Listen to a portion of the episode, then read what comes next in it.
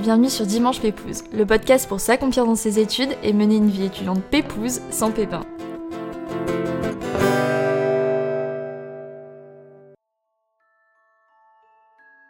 Dans l'épisode d'aujourd'hui, je suis heureuse d'accueillir Jean-Philippe. JP, c'est un ambitieux, un acharné du travail qui poursuit ses rêves et donne le meilleur de lui-même dans tout ce qu'il entreprend.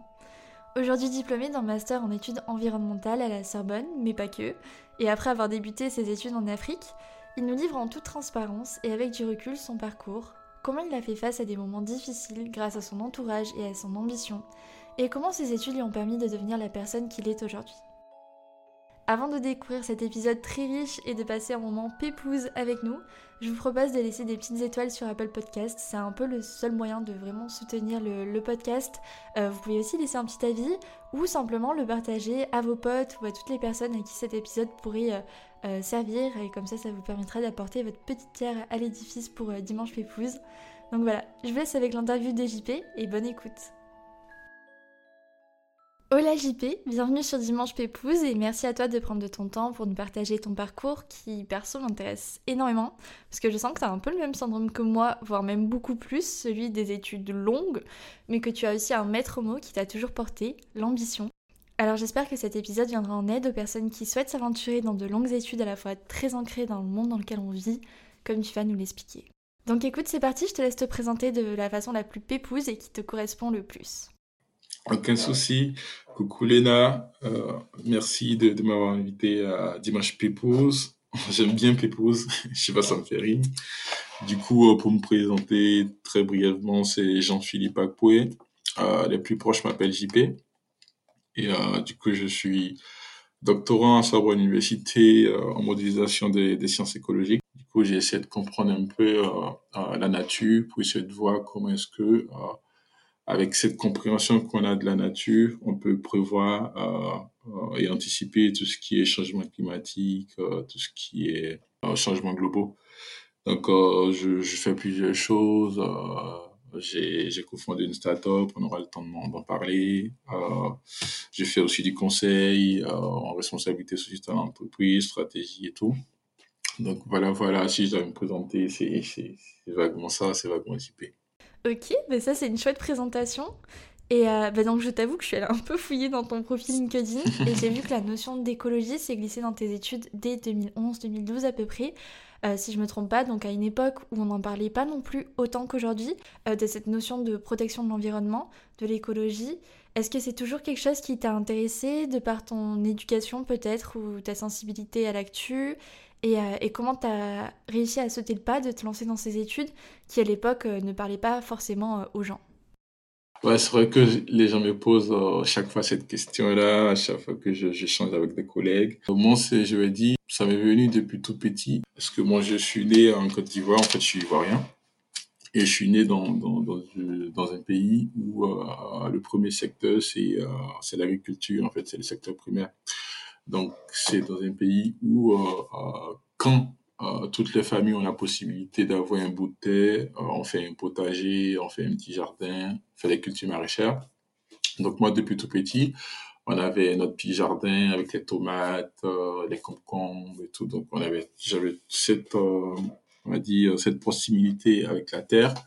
Donc, j'étais déjà ancré dans c'est la terre qui nous nourrit. Voilà, dans la nature, c'est la terre qui nous nourrit. Donc, il faut la protéger. J'ai eu la chance de, de, faire des études euh, supérieures. Après mon bac scientifique, euh, j'ai faire une école de stats. Et euh, j'ai pas trop aimé cela. Du coup, je me suis lancé dans des études en biologie. Et du coup, j'ai quitté la Côte d'Ivoire pour, pour l'Algérie avec une bourse du gouvernement ivoirien. Et c'est là-bas que, après deux années de, de, de prépa biologique, j'ai fini ma de promo. Et du coup, j'avais le choix d'aller faire tout ce qui est analyse biologique. Et euh, je vous dis que si j'avais choisi l'analyse biologique, je serais peut-être dans les labos ici en train de faire des analyses PCR parce que bah, c'était de, ça qu'il s'agissait. Et moi, en fait, euh, je me disais que j'allais pas me renfermer dans, dans une spécialité. Parce que bah, c'est vrai qu'à l'époque, l'écologie n'était pas très, très en vogue ou d'actualité. Mais je me disais qu'en choisissant l'écologie, j'avais une porte ouverte parce que l'écologie est une science euh, qui est à cheval de beaucoup d'autres. L'écologie est à cheval de la sociologie, de la géographie, euh, de tout ce qui est la biogéographie. Que je me disais, en choisissant l'écologie, j'allais pouvoir en fait changer après si cela me plaisait pas. Donc je vais dire, c'est comme ça que je me suis lancé dans les études en écologie euh, dès ma licence en fait.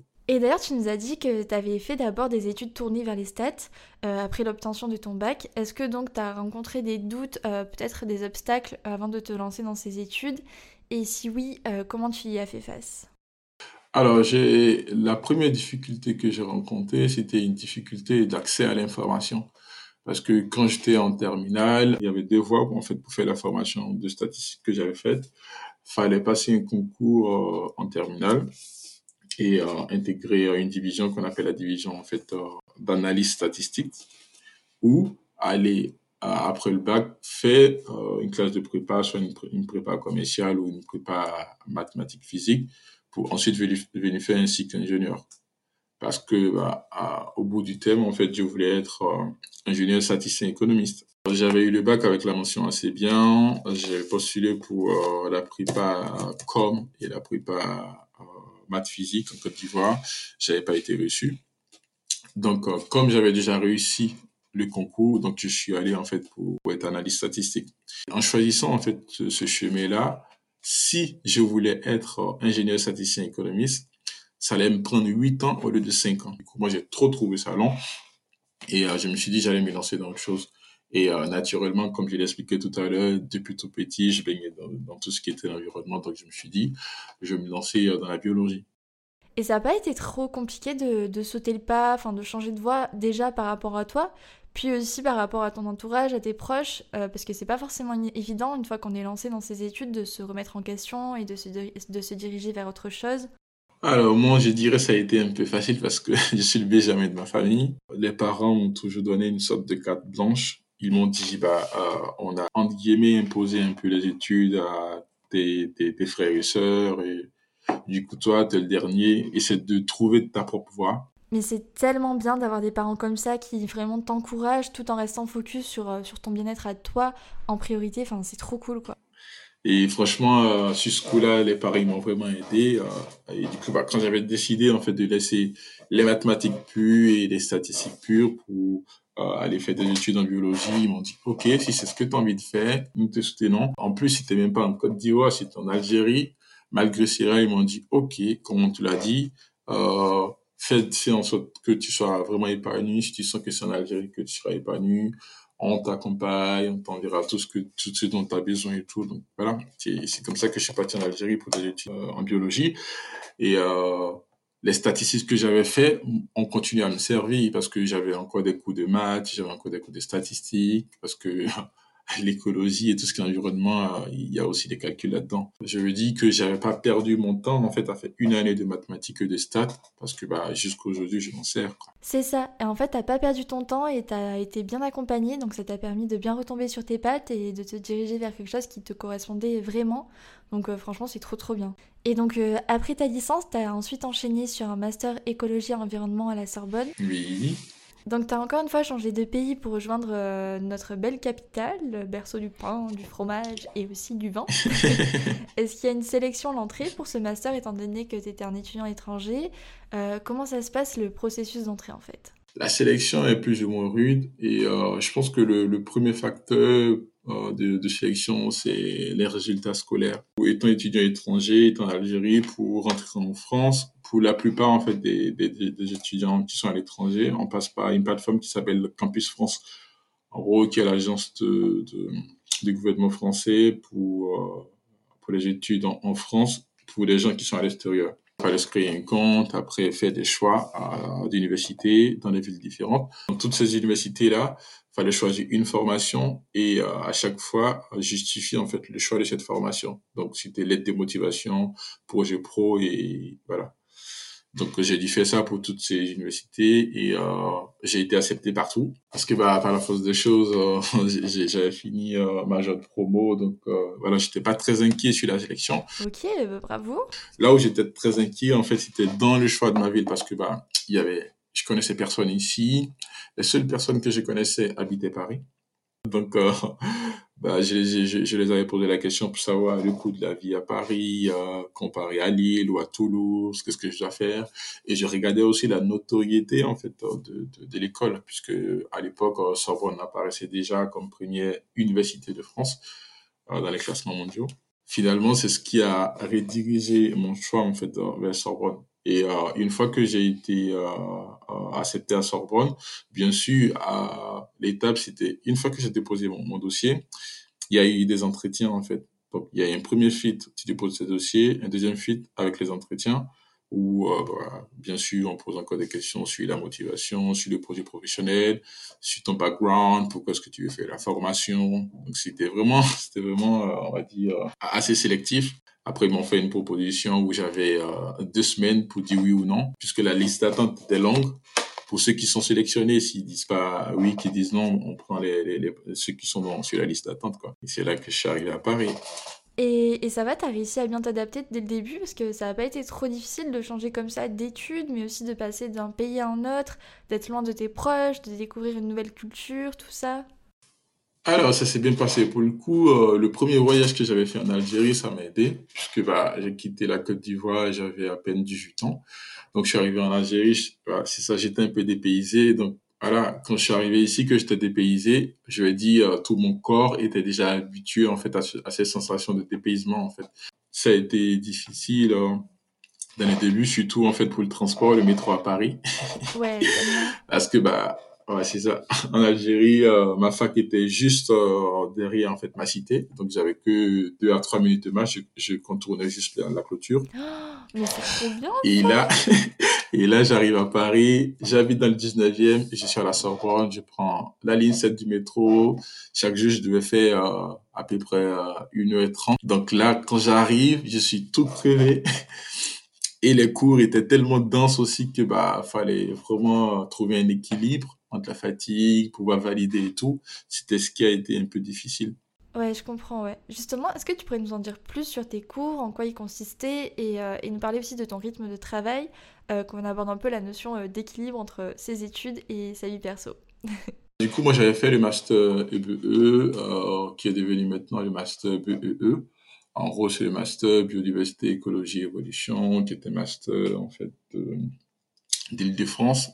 Donc, euh, un master euh, en collaboration avec Sorbonne Université, le Muséum, ou, euh, le Musée d'histoire et des sciences de l'homme, euh, l'ENS, AgroParisTech et Paris Sud, donc Paris 11, en gros, qui est devenu maintenant Paris-Saclay.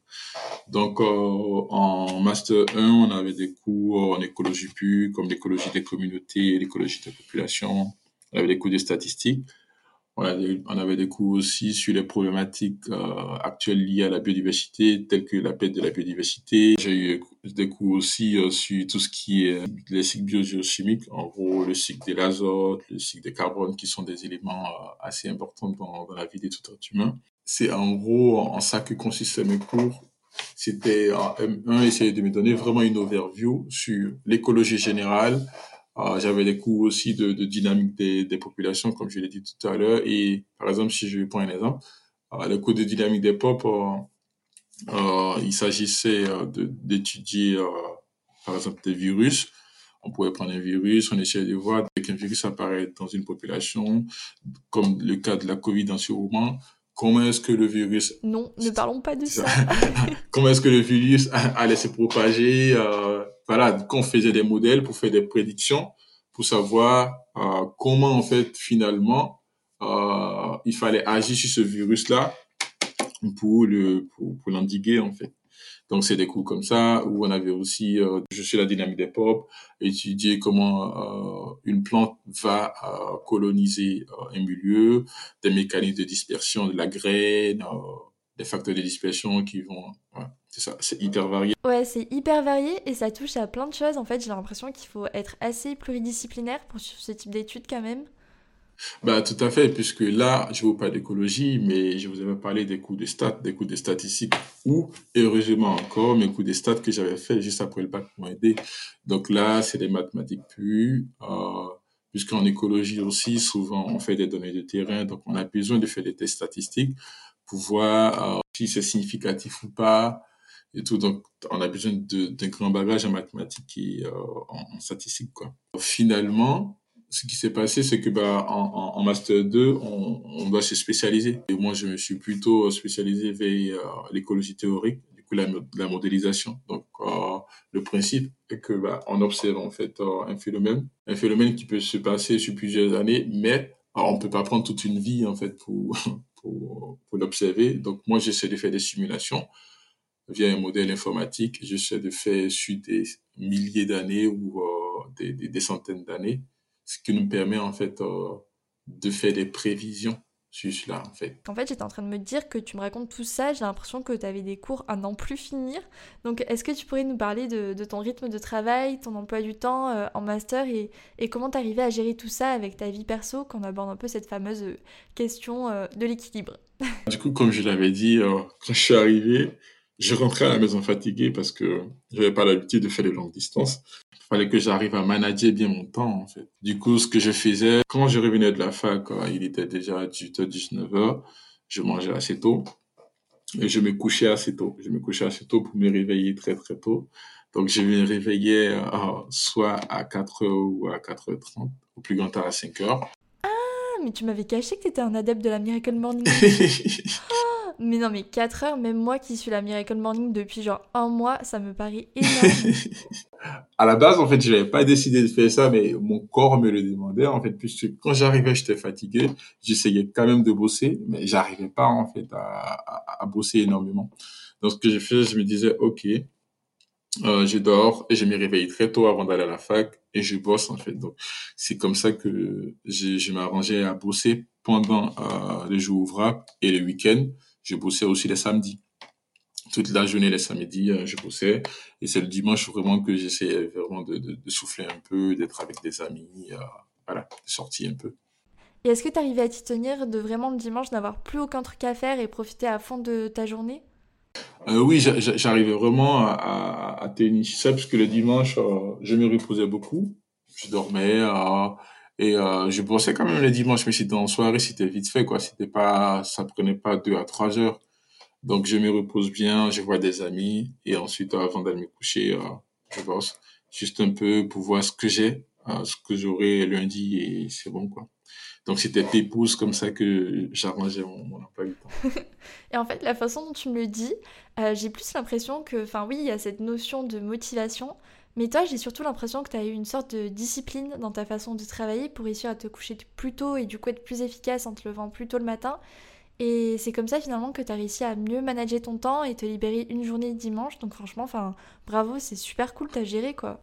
merci. Ouais, je dirais que bah la discipline s'est imposée à moi puisque bah si je faisais pas ça, j'allais pas valider euh, comme je devais valider et que je voulais valider. Si je peux me permettre, j'ai beaucoup d'ambition et pour atteindre ces ambitions là, bah il faut dans le monde qu'on est aujourd'hui, il faut avoir des bonnes notes. Il fallait bosser pour les avoir.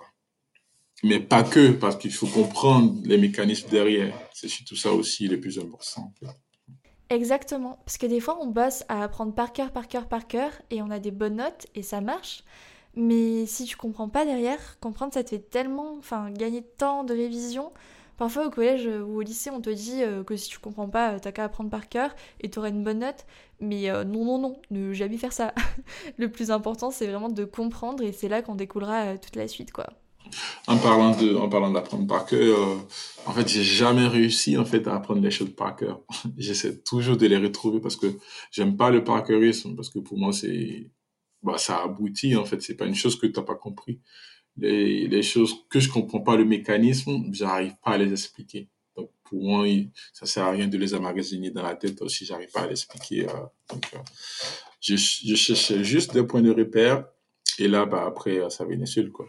Bah, je comprends. Et, et, alors là, on va un peu avancer dans le temps par rapport à tes études, puisqu'une fois ton master terminé, tu vas nous l'expliquer, mais c'était pas assez compliqué pour toi. Donc, euh, tu t'es dit, pourquoi pas compléter ton profil plutôt scientifique en poursuivant une formation en management pour être tout aussi calé.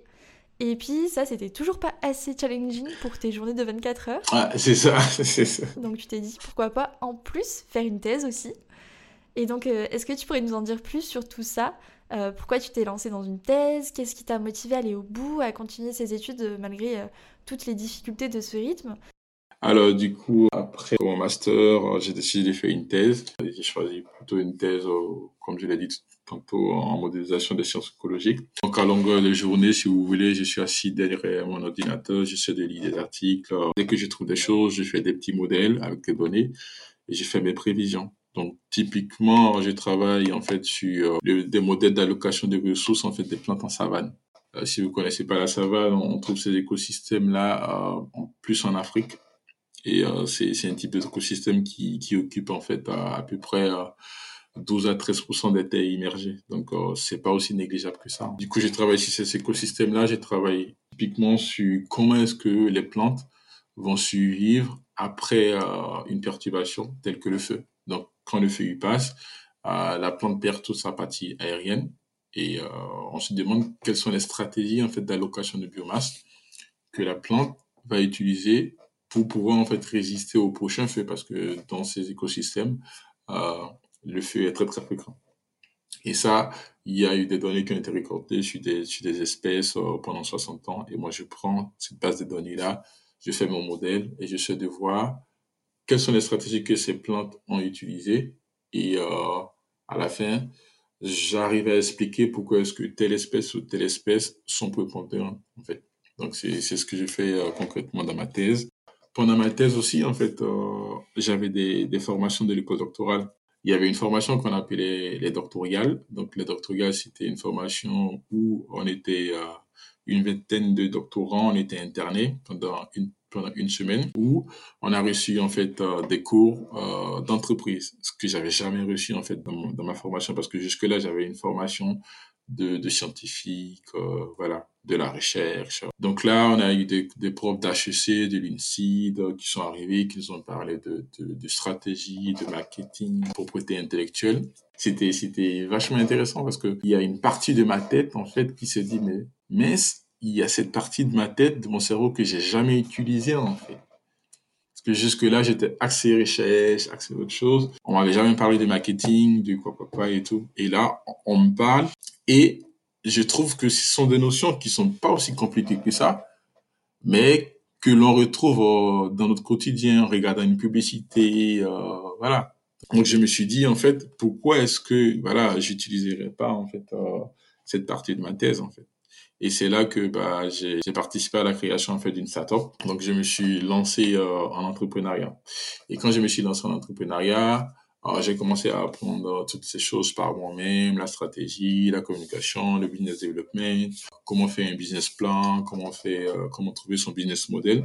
Et j'avais eu la possibilité en fait d'intégrer euh, euh, qui est une école euh, de commerce pour ceux qui connaissent, euh, c'est, cette école a été classée première par euh, le, classement financier 2021. Mais oui, mais parce que moi, je suis en école de co et, euh, et cette école, je l'ai découverte genre cette année. Ah ouais, sérieusement? J'en avais jamais entendu parler avant et je trouve ça bizarre parce que vu son classement, euh, qui est vraiment top, enfin, j'en ai jamais entendu parler. Du coup, c'est une école qui est spécialisée dans un type de diplôme en particulier peut-être ou, euh, ou c'est post-prépa aussi? Alors oui, euh, c'est une école qu'on peut intégrer après prépa, mais c'est une école qui est plus axée sur les MBA. Ah ouais, c'est pour ça. Il y a pas longtemps qu'ils ont ouvert en fait le MIM, le Master in Management qui est plus pour les jeunes, voilà, comme, un peu comme le master. Mais donc, du coup, toi, tu as fait le MIM Non, j'ai pas fait le MIM parce que euh, j'avais déjà le nouveau bac plus 8. Donc, j'ai fait un certificat qui s'appelle le, le, Business Foundation Certificate où on fait en formation accélérée six mois toutes les bases en fait des cours en MBA. Ah oui, mais attends, mais t'es un gros malade. tu t'es dit, je vais faire ma thèse et en plus un MBA version accélérée. Non mais ça va pas de se faire du mal comme ça. Non, en fait, j'aime beaucoup le challenge. J'aime beaucoup le challenge et j'aime beaucoup euh, tout ce qui stimule l'esprit. Euh, donc euh, voilà, ah, j'aime aller au bout de mes limites et je pense que j'ai pas encore trouvé ma limite puisque ça, ça s'est très bien passé. Et, voilà quoi. Ouais, donc en fait, t'as pas de limite, quoi. bah, j'ai pas encore atteint ma limite, je vais dire ça. Ouais, donc tu soulèves un point. Entre tout ça, est-ce que tu dirais que tu as réussi à trouver un équilibre entre tes études et ta vie perso? Euh, tu avais un job à côté aussi, il me semble. Enfin, comment comment t'as fait? Oui, pour, le, pour le job à côté, euh, euh, j'étais consultant en fait. J'étais consultant dans une start-up que, bah, que je vais pas citer ici. Euh, j'intervenais en fait en, en, en, tant que dans la recherche et développement. Ça, j'intervenais dans cette start-up là euh, une fois par semaine. Du coup, c'était chaque jeudi j'intervenais et la formation type MD et tout, c'était les vendredis et les samedis. Ok, donc c'était en parallèle de ta thèse et de ta formation. Non, c'est ça. Du coup, je m'étais arrangé. Je faisais ma thèse du lundi au mercredi. à partir du jeudi, j'ai bascule en consultance. Euh, et vendredi, samedi, j'ai faisais ma formation. Et euh, le dimanche, euh, soit je bossais un peu, ou soit j'étais à faire des projets personnels quoi, avec la famille ou ma petite amie. Waouh Et, et est-ce que c'est ton ambition ou peut-être ta passion qui t'a porté dans, dans ce rythme assez difficile? Je pense qu'il y a l'entourage et il y a la passion. Il y a l'ambition aussi, donc c'est les trois choses. D'abord, l'entourage, ce sont les personnes qui vont euh, te mettre dans les conditions les plus idoines ou les conditions les plus idéales, parce que c'est les personnes qui connaissent ton ambition et ta passion.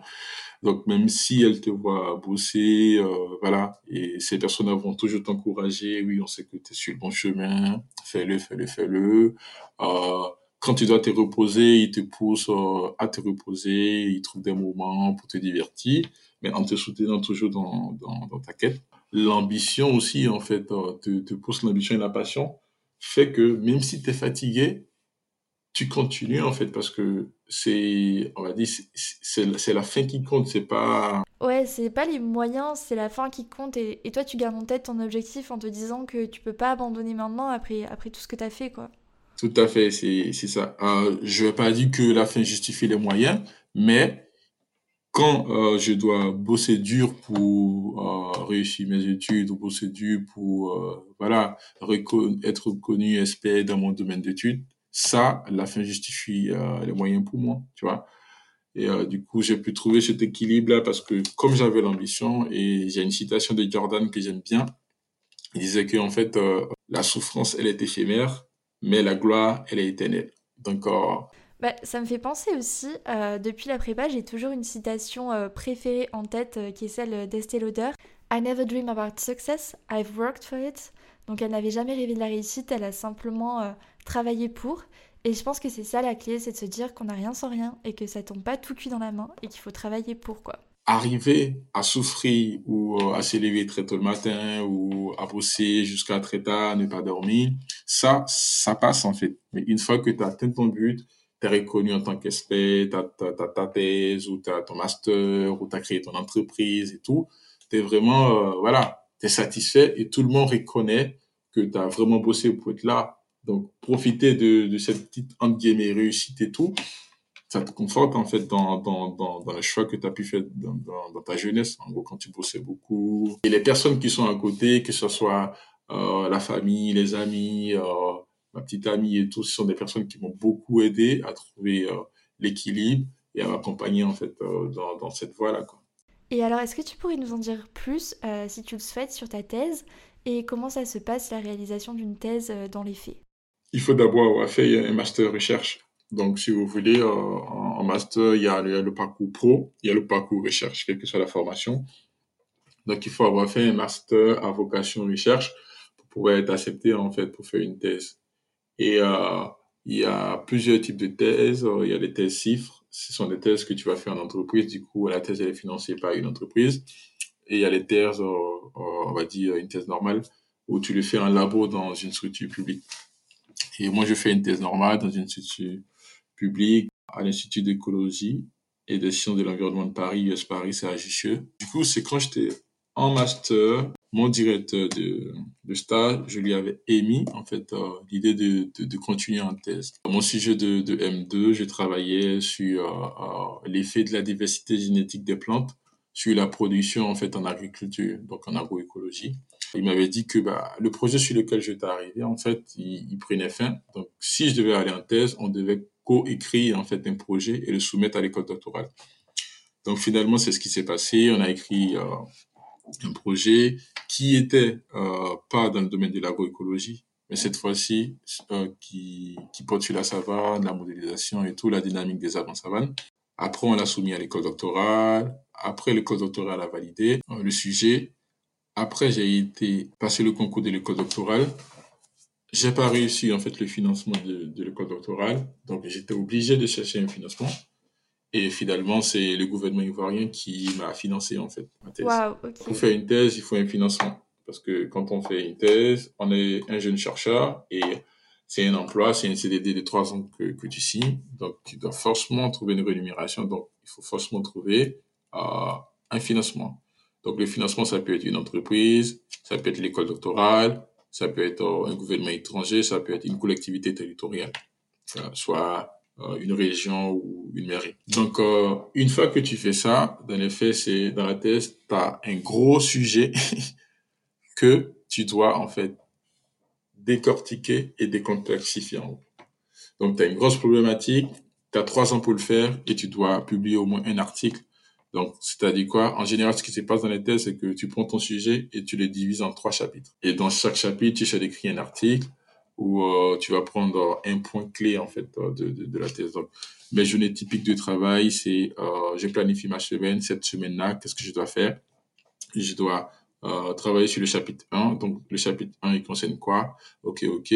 Donc, je dois faire une, une recherche bibliographique sur ce chapitre-là.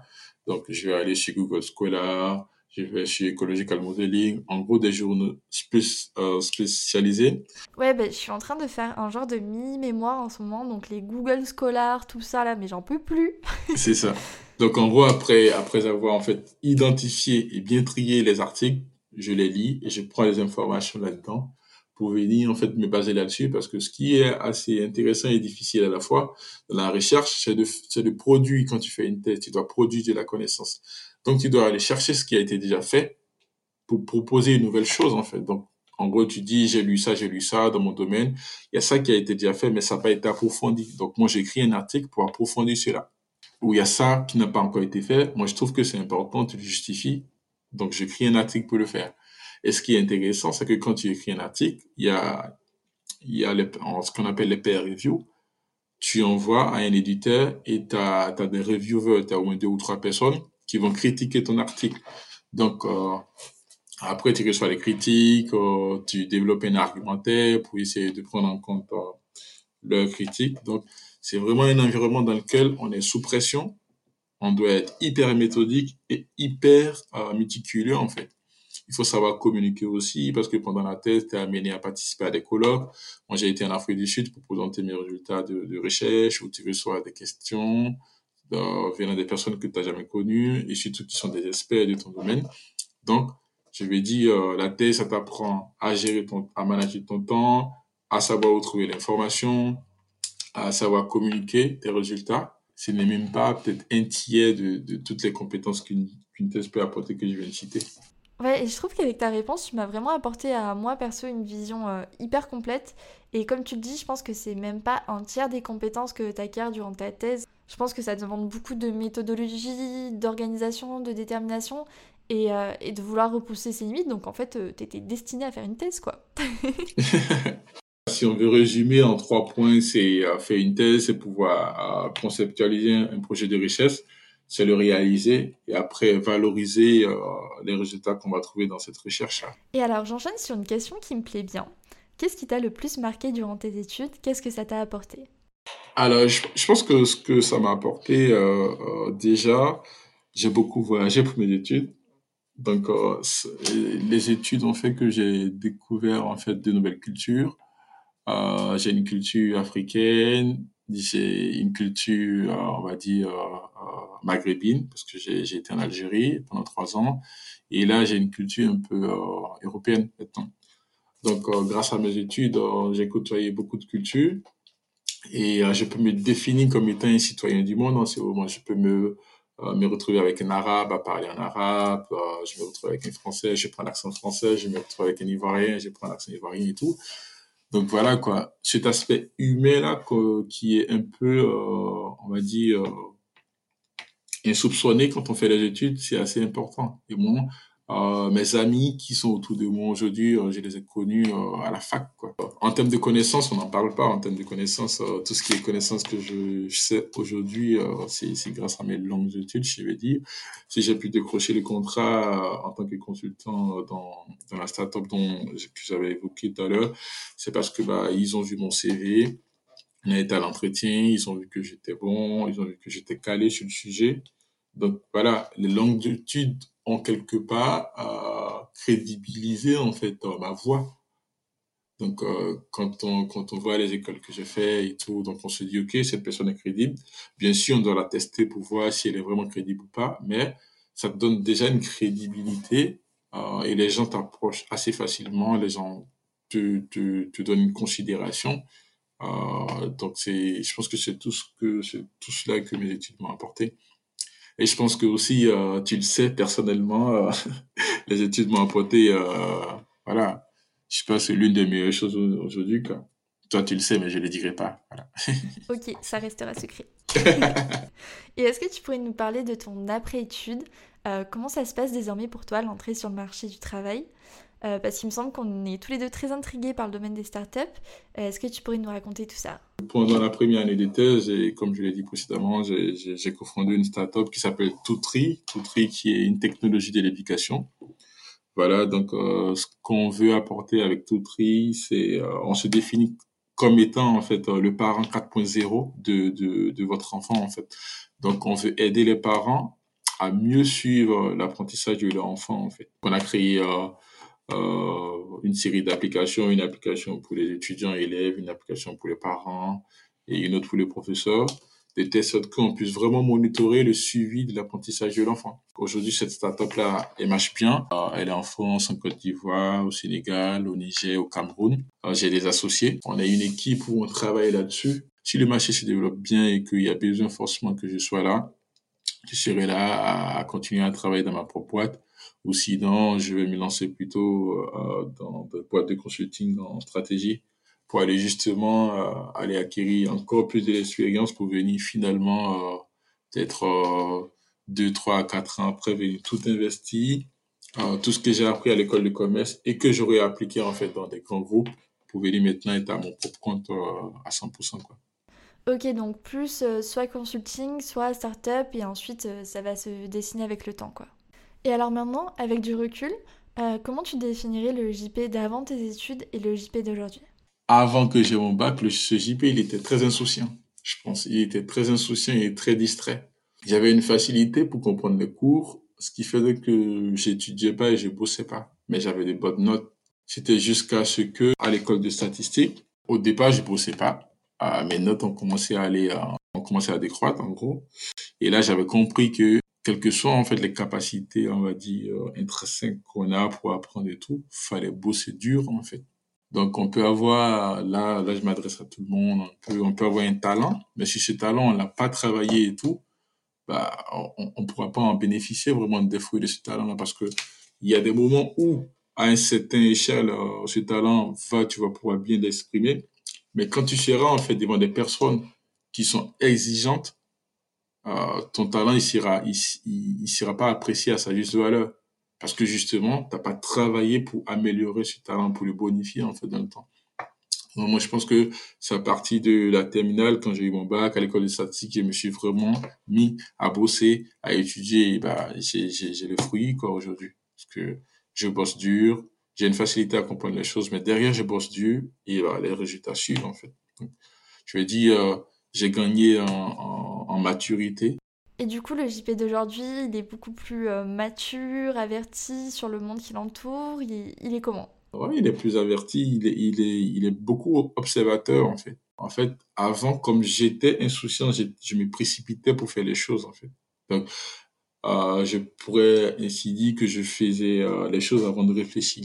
Donc maintenant, avant de réfléchir, je prends vraiment toutes les possibilités en fait. Voilà, donc euh, j'essaie de, de, de, de, faire un plan. Ok, si je fais ça, il y aura ça, il y aura ça, il y aura ça. Euh, je vais jusqu'au peut-être au troisième ou quatrième niveau en fait de conséquences. Euh, et quand je me dis ok ça, même s'il y a une conséquence, euh, voilà, elle n'est pas trop drastique et tout ou dramatique, là je me lance là-dedans. Mais si je vois que bah je fais un premier, une première action, Au deuxième niveau, ça va, mais au troisième niveau, ça bloque, bah, je prends pas ce chemin-là, en fait. Donc, j'essaie vraiment de, beaucoup prendre euh, le, dessus sur les choses, ce qu'on appelle l'overview. J'ai une vision assez large avant de me lancer, en fait. Ok, ouais. Et je pense que tu as répondu, mais si tu avais un conseil à donner aux, personnes qui nous écoutent, qui souhaitent s'épanouir dans leurs études, euh, ça serait donc vraiment de s'investir à fond en essayant de comprendre et de travailler dur et de ne pas justement euh, se reposer sur, sur ses acquis. Est-ce que tu aurais un autre conseil peut-être? Il faut pas avoir une seule ambition, en fait, il faut avoir des ambitions. Parce que il faut avoir plusieurs plans et prendre, faire des choix qui vont soit s'imposer à nous ou euh, des choix qu'on a fait comme les apps des choix en fait. Euh, moi j'ai toujours euh, fonctionné comme ça. J'ai mon rêve, j'ai mes, j'ai mes ambitions, mais je faisais mes choix en fonction des situations qui se présentaient. Je faisais une comparaison entre le choix A, le choix B, le choix C. Quel allait être le plus optimal en fait pour atteindre mon ambition Aux personnes qui m'écoutent, aux étudiants, c'est ayez des rêves, et croyez en ces rêves-là. Parce que vous avez des rêves, vous allez bosser dur. Et quand vous bossez dur, soyez sûr que vous allez tomber, en fait. C'est-à-dire, vous allez avoir soit des mauvaises notes, vous n'allez pas euh, avoir un stage assez facilement, donc vous allez être découragé. Et c'est en ce moment-là que, parce que vous croyez en votre rêve, vous allez pouvoir vous relever pour continuer à bosser dur. Et aussi, euh, quand on a un rêve, c'est un peu vague. Quand on a un rêve, on doit le diviser en, objectifs. C'est-à-dire, euh, chaque année, tu fais tes objectifs, tu les écris, tu dis, OK, cette, année, je suis, euh, je sais pas, en licence 1, je dois passer en licence 2. Ça, c'est euh, l'objectif, on va dire, académique qui est presque sûr que tu vas avoir. Mais derrière, il faut avoir des objectifs extrascolaires parce que c'est pas tout qu'on va vous apprendre à la fac. Donc, en fonction du rêve que tu veux atteindre, tu dois faire des petites formations à côté. Maintenant, il y a beaucoup de certifications que vous pouvez faire sur des plateformes en ligne comme Coursera ou Open Classroom. Donc, vous devez vous-même vous former aussi pour compléter votre profil parce que finalement, tout le monde aura le même master que vous, la même thèse que vous, mais qu'est-ce qui va vous rendre unique? Euh, si vous voulez soit créer votre entreprise ou votre startup ou encore aller en entreprise. Pour s'auto-former, il faut vraiment avoir un objectif clair c'est-à-dire séquencer son rêve en plusieurs objectifs et chaque journée, c'est un pas en vers son rêve avec euh, une réalisation de son objectif en fait. Donc c'est vraiment le conseil que je peux donner euh, aux étudiants. Ayez des rêves, croyez en, ces rêves-là et ayez des objectifs pour atteindre vos rêves. Ouais, je suis complètement d'accord. Ouais. Et eh bah ben, écoute, je pense qu'on pouvait pas finir cet épisode aussi bien que ça, donc vraiment merci beaucoup. Et donc je vais te poser la question signature du podcast. Est-ce que tu aurais une petite reco euh, pour la fin de cet épisode? Donc que ce soit une série, un livre, une musique euh, qui te fait du bien peut-être euh, je vais conseiller deux livres que j'ai lus qui sont très très bien. Les sept habitudes, les sept habitudes de ceux qui réalisent. C'est un livre de, de, de Stephen Covey. Qui, après, il y a un autre livre aussi de développement personnel de Daniel Goldman l'intelligence émotionnelle. C'est en deux tomes, tome 1 et tome 2. Et cette habitude, ça m'a aidé à vraiment à, travailler sur mon management du temps et les bonnes habitudes de, de ceux qui ont déjà réussi, en fait. On, va dire ceux qui ont déjà entrepris des choses dans le monde. Et Daniel Goldman, c'est sur l'intelligence émotionnelle, quoi. Donc, c'est euh, comment être, vraiment être en société, en entreprise, le travail d'équipe. Euh, voilà. Ok, bah écoute, merci beaucoup JP pour ce petit moment d'échange. C'était hyper intéressant et enrichissant. Et j'ai trop hâte de lire les commentaires parce que j'ai vraiment passé un super moment. En tout cas, j'ai passé un moment euh, pépouse. Ouais, c'est le principe. Merci à toi surtout d'avoir bien managé ton temps et d'avoir dépassé tes limites pour euh, faire cet épisode avec moi. Je sens que ça va beaucoup aider et motiver ceux qui nous écoutent et j'ai vraiment hâte de lire les commentaires. Donc un grand merci et euh, je te dis à très vite et je te souhaite plein de réussite pour la suite. Franchement, merci de m'avoir invité là et euh, bisous à tous tes abonnés coucou à tous tes abonnés. Merci à vous tous d'avoir écouté cet épisode. J'ai vraiment passé un moment génial, pépouze et inspirant. Et j'espère que vous aussi. Si c'est le cas, n'oubliez pas de laisser vos petites étoiles sur Apple Podcast ou tout simplement de me faire votre retour en DM sur mon Insta, euh, at lenadorable-18. Et puis on se retrouve dimanche prochain pour un nouvel épisode. Merci de nous avoir écoutés et restez pépouze